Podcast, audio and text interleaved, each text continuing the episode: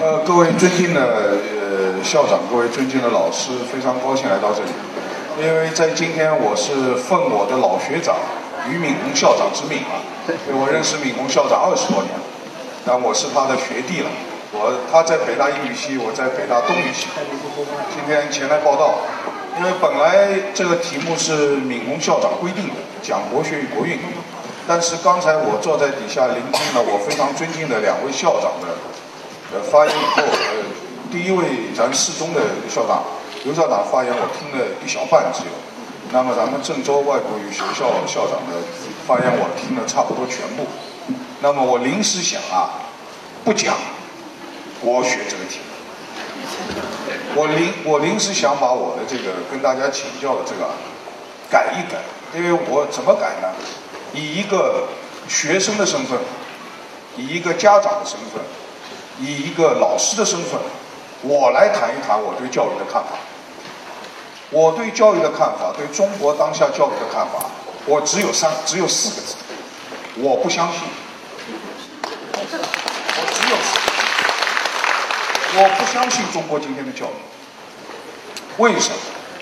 因为我们对中国教育今天的所有的看法，都起源于一种错误的前提。我们没有认真思考到底什么是教育，我们不断在弥缝，在逼，在在在让步，在为自己找理由，在为孩子们开脱。我想说，教育不是这样，教育不应该是这样。我不相信所有问题都有解决办法。我们这个民族现在有一种固定的心态，我不怕有问题，有问题不怕。我只要找到办法就能解决。我告诉大家，这是谎言。有些问题永远将无法解决。就好比，啊，我随便举个例子：一个人，当你得了一种病，癌症，你是早期发现的时候，你大概还有救。如果当你发现了以后，你不去治疗，或者用更坏的办法去对待，或者纵容它发展。而等到了癌症晚期，你再去治疗，你还有用吗？没有用。我想教育可能就是这个，在今天无解。我们看到了太多这个教育的现状，啊，我们也给出了很多理由，也有很多理论，我们也在做很多努力。但是，请问大家相信中国的教育真的还有用吗？大家扪心自问，还相信吗？我觉得恐怕很难说。我个人绝不相信，为什么？我们有太多似是而非的想法，在我们的脑海里。我们对中国这三十年根本就不再了解。中国面临着很多人类历史上从来没有面临过的问题，比如刚才好几位老师提到的我们的独生子女问题。独生子女是什么？诸位，我们把它说是没有兄弟姐妹的孩子。这不是废话吗？这个话用我们讲吗？独生子女是人类历史上，自地球上有人类这个物种以后所出现的一个从来没有过的亚种，人类的亚种。人类历史上从来没有那么多没有兄弟姐妹的孩子，集中在那么短的时间里，有计划的被集中安排在一个国家、一个民族和一种一个文化当中出现。我们所有的教育思想，对不对？我们所有的教育思想，我们所有的教育理念，我们所有的教育方法，我们所有的教育手段，大家别忘了，从来都是针对的有兄弟姐妹的孩子。今天，我们教育者在反思，拼命在反思，可是我们别忘了，接受教育的对象是人类历史上从来没有出现过的一个物种。我们没有经验，我们没有办法，我们不知道怎么教育这些孩子，我们得承认这一点。千万不要以为他们和我们是一样的，他们和我们不一样，他们和我们完全不一样。我们今天在讲快乐教育，我们在讲我们的童年很快乐，我们的童年快乐吗？各位老师，快乐，你就骗自己吧，对不对？我一点都不快乐。我从小的生活环环境不会比在座百分之九十九的老师差。我从来就没有感觉到快乐，回忆都是快乐的。你吃你你你好了，伤疤忘了疼了。我们不是一路考试考过来的，我们不是一路考试拼上来的。我们小时候不也有那么多作业啊？我们小时候还吃不饱饭了，我们小时候还要被老师揍了。我们快乐。我有个同学，可能我敏红学长也认识，最近写了一本小说，讲他的初恋情人，描绘的这爱情之美好啊，看着我都想流泪。这本小说还得奖了。可我知道，当年天天吵架，对不对？我的同学，回忆快乐吗？回忆不快乐，对。所以凭什么教育是快乐的？我实在想不通。教育怎么一定是快乐的？教育里边一定有痛苦的成分，这是百分之一百的。我们凭什么对将来要接接替我们的，凭什么要对我们子孙让步？我想不明白。今天我刚才在底下看了，也是我的老朋友了，徐小平的这个，他们我看了敏红的文章，看了徐小平的文章，小平讲的头头是道啊，怎么让步自己儿子？儿子要学厨师，他内心觉得不快，又不说鼓励你儿子好，凭什么学厨师好？我就想不明白，现在我们的脑子到底怎么了，对不对？我们现在对孩子的教育都是鼓励，惩戒呢？教育没有惩戒手段了，教育没有惩戒手段了，凭鼓励就可以完成教育了？打死我也不相信，我不相信天下有这种教育，怎么有这种教育啊？我来举例子，拿我家族的例子来举。刚才，当然这个我非常赞同，我也这么做的。刚才咱们郑州外国校校长讲，家长无论在任何情况下不要看孩子的日记，凭什么不能看？哎，我就没想明白，我从小的日记我父母就看过，怎么了？也没把我看傻了。那我的堂祖父钱钟书先生，他在大学里跟杨绛先生通信，钱基波先生还看了。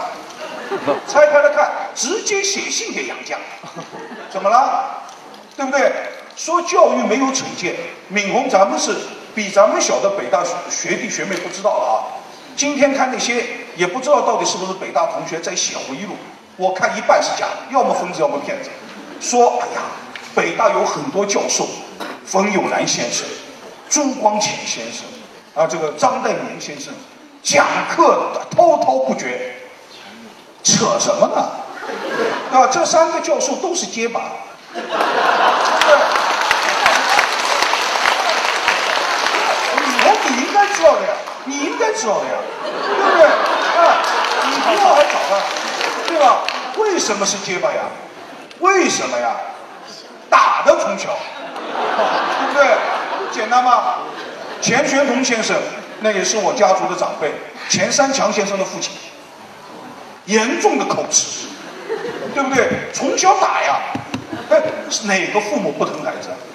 哪个老师不想孩子好啊？对不对？从小你教育，现在我们没有惩戒手段的对孩子。听说前一段教育部发过一个文件啊，叫赋予老师批评学生的权利啊。老师批评学生的权利要赋予的，何况你什么时候剥夺过？你没有剥夺，你收回个什么？逻辑都不通的，对不对？现在的孩子骂不得，说不得，批评不得，一点挫折感都受不了。啊，我小时候我的老师打过我，我们小时候父母送把把孩子送到学校，就跟老师说孩子交给你了，要打要骂，对不对？我们都这么过来的，这什么习惯呢？我现在打过我的老师，每年过生日在家里就等着我。三个女儿女婿他不管了，就问文忠来了吗？我们感情很好，怎么了？所以我觉得我们的教育现在真的是乱，这样下去我什么都不行。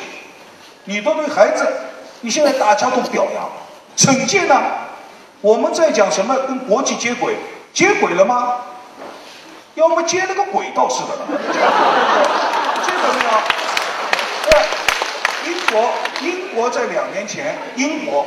英国，咱们讲英国的教育培养传统嘛我是我是留德的，我是在欧洲留学的。我们讲欧洲的教育培养传统嘛啊，怎么样怎么样？大家去看看，各位老师，英国的一些好学校规矩严到什么地步？大家去看看，对不对？英国一个医院，我忘了，我忘了是上院下院，通过一条法规，这个法规要要闵洪校长来翻了，翻成汉语拗口的不得了，在允许教师在历经劝告无效的情况下，采取包括身体接触在内的必要手段，迫使呃就是不遵守纪律的学生遵守纪律，说白了就是可以揍嘛。大家到新加坡去，都说新加坡教育好。新加坡中中小学的教室哪个后面没有一把戒尺了？对不对？新加坡今天还用戒尺啊？孩子不行，有规定打三下，只许打手心，不许打手背。两个老师在场执行的时候，不许单独执行。怎么了？所以我觉得真的，我我我不知道我们教育怎么。包括现在说说说说说说咱们这个呃咱咱们这个孩子。我我刚才我当然非常感动，尤其刚才我特别希望我我这个儿子有机会到在北京四中不可能了，对吧？已进不去，那郑州外国语学校也进不去，我我也没办法。我特别希望能碰到这么两位校长，然后谈的我非常非常感动。但是大家要知道，我们给孩我们现在教育的一个主体思路是对孩子在让步，大家没有觉得吗？不停的让步，不停的让步。要给他更多的游戏时间，给他更多的快乐，要怎么样怎么样？天底下有这样的教育的。如果说我们过去的教育真的那么不对，俞敏洪哪来的了？怎么培养出来的？对不对？是不是？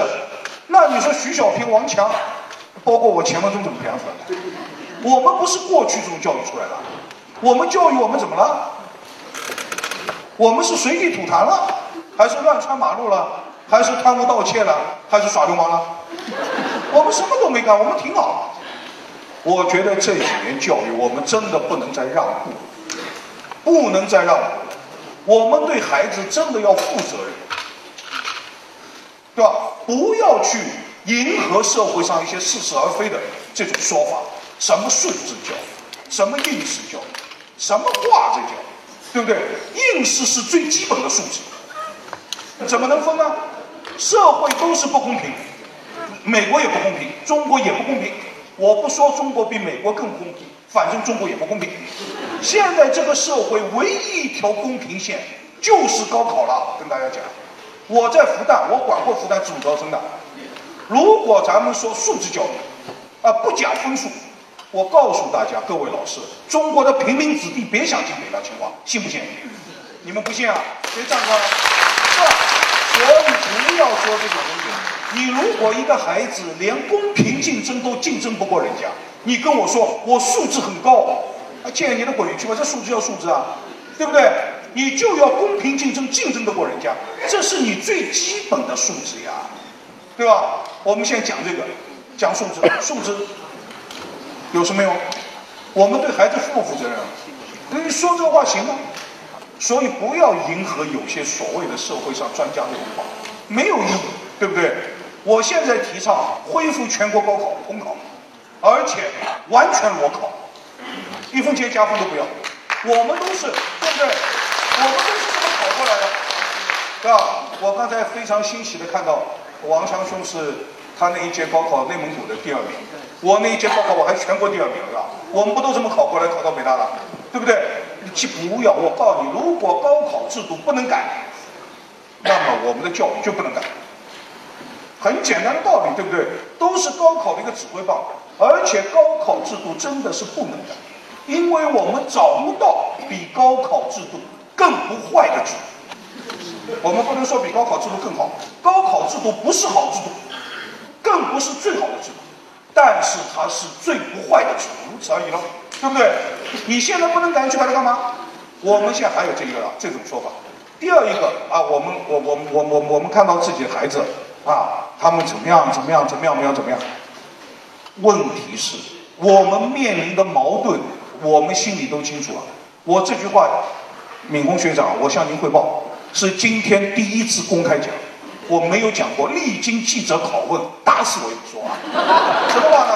他们问我说：“钱老师，你这几年讲国学，讲《三字经》，讲《弟子规》哦，到处在讲这个，你觉得最大的难处在哪里？”推广《弟子规》和推广《三字经》最大难度在哪里？我一般的说法是，啊，希望教育部的领导能够支持。我一般的想法是，能够进入咱们学校的正规教育。我一般的说法是，我说最大的困难是这个，对外是这么说的。今天对诸位老师，我跟大家说实话，这不是最大的困难。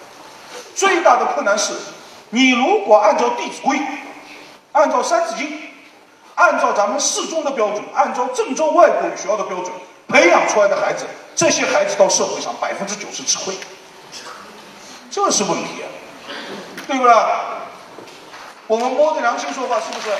你把你把孩子按照《弟子规》培养成那样忠诚、守信、孝悌、守规矩的孩子，你到社会上混混看，马上被人干掉，对不对？这是大问题呀！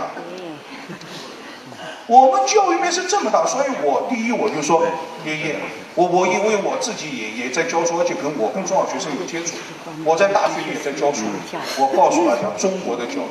真的，我们得有一种极度忧患的意识，不是一般的忧患意识。这个意识应该是接近绝望的心情，在这样的基础上来讨论，可能就是没治。大家还真认为有治，想出办法来。很多人问我，说钱老师，你的孩子怎么办？我的回答是听真话假话。如果是真话，我就把他送出去，没有办法。没有选择，对不对？我儿子现在在我读的华东师大附中，上海很老牌的呃中学，非常好的中学读书，怎么办？你去看看，跟我们那个时候不再一样了，真的不再一样。所以我想，我们现在，我倒是赞成对孩子真的要严格，而且别再让孩子毕竟不是成年人，对吧？我们十八岁才成年，才领身份证呢。孩子还必须管教，必须惩戒，必须让他知道教育绝不仅仅是快乐，学习绝不仅仅是快乐。当你意识到学习是快乐的时候，呃，这个这位学生将来就成为于校长的话，对吧？如果一个人能够在学习当中感觉到快乐，那都是大师级的人物将来。绝大多数人不会的，永远不会。我们得看到这个现实。绝大多数人是不得不学，是为了某种事情去学。我们得告诉孩子，学习就是有痛苦的成分，而且犯了错误是要付出代价的，而且不是说家长都要对孩子让步。我们现在这个社会形成这样的一种氛围以后，孩子很可怕的，诸位，很可怕的。我们的未来是很可怕的，我们未来出来的这群孩子。是接不住中国未来发展的这个重担的。中国三十年的发展创造了物质财富的奇迹，创造了社会发展的奇迹，是谁干出来的？对吧？啊，我们有邓小平老人家，有江泽民主席、胡锦涛总书记，了不起领袖。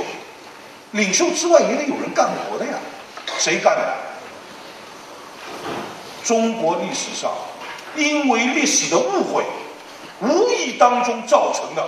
真正的精英干部谁啊？老三届，大家想想是不是啊？这一批人在文革前完成了初中、高中教育。我们都知道，文革前的高中教育相当于今天本科教育，恐怕还要高一点。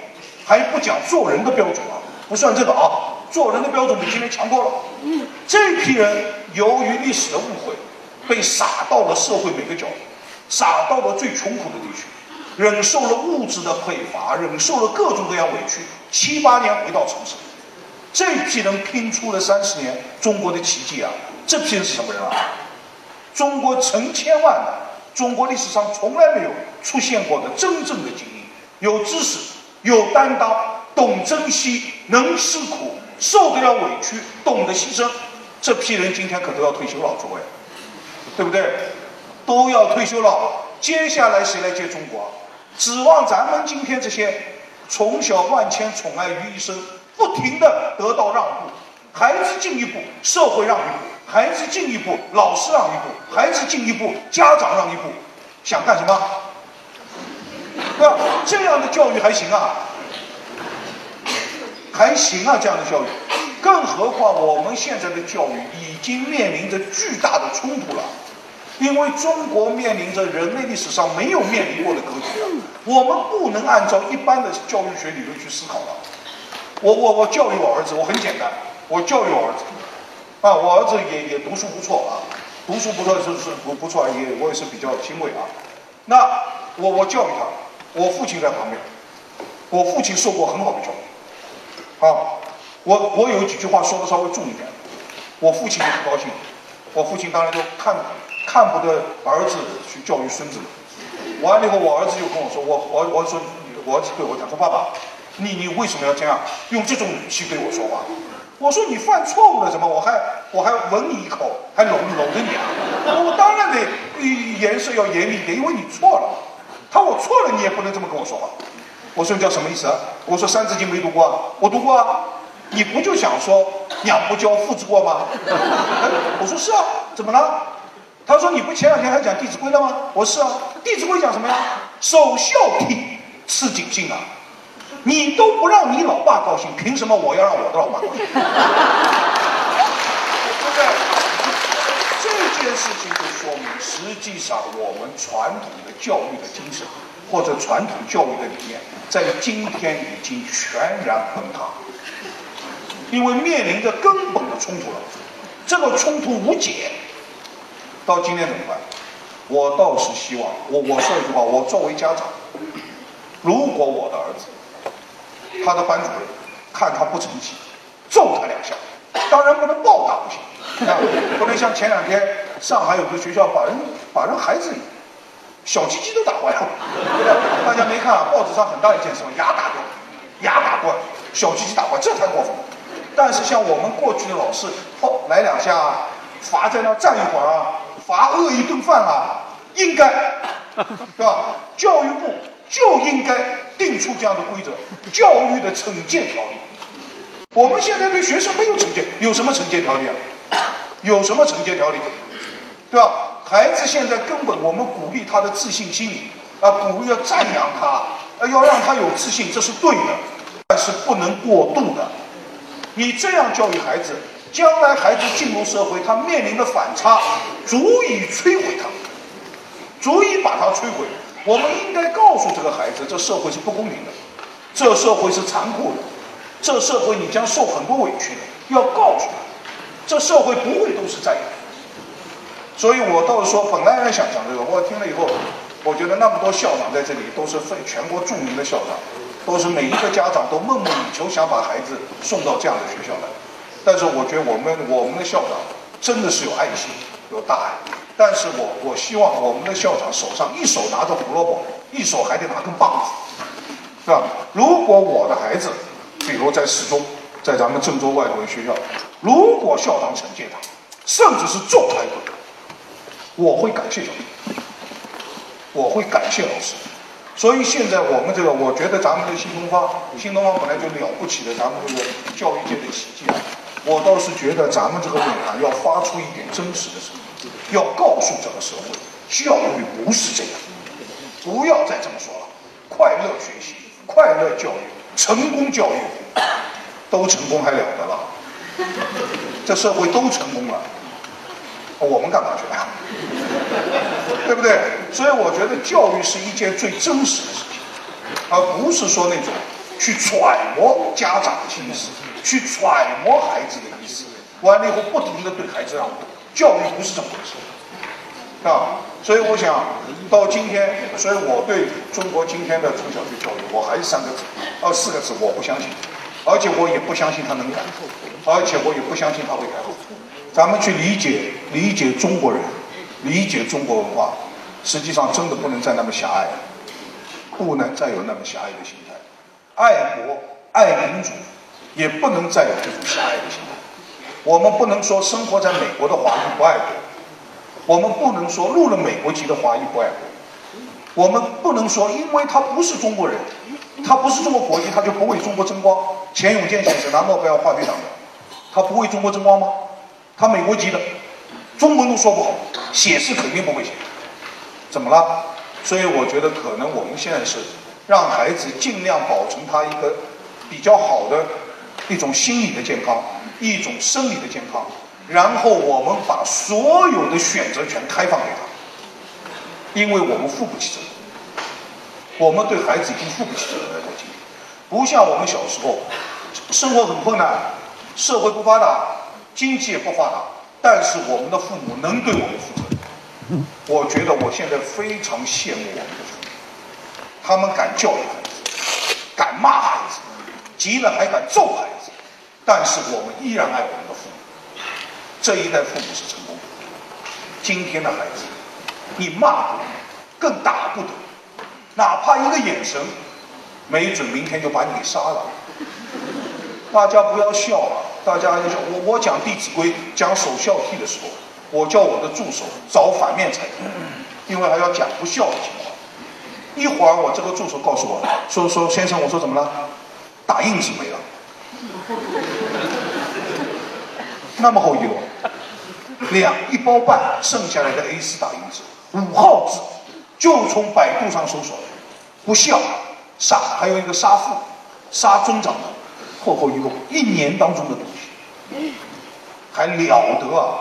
所以我们现在如果对孩子没有一些控制，没有一些抑制，没有一些约束，而一味的以爱的名义对他们让步的话，我们的教育其实不是爱的教育。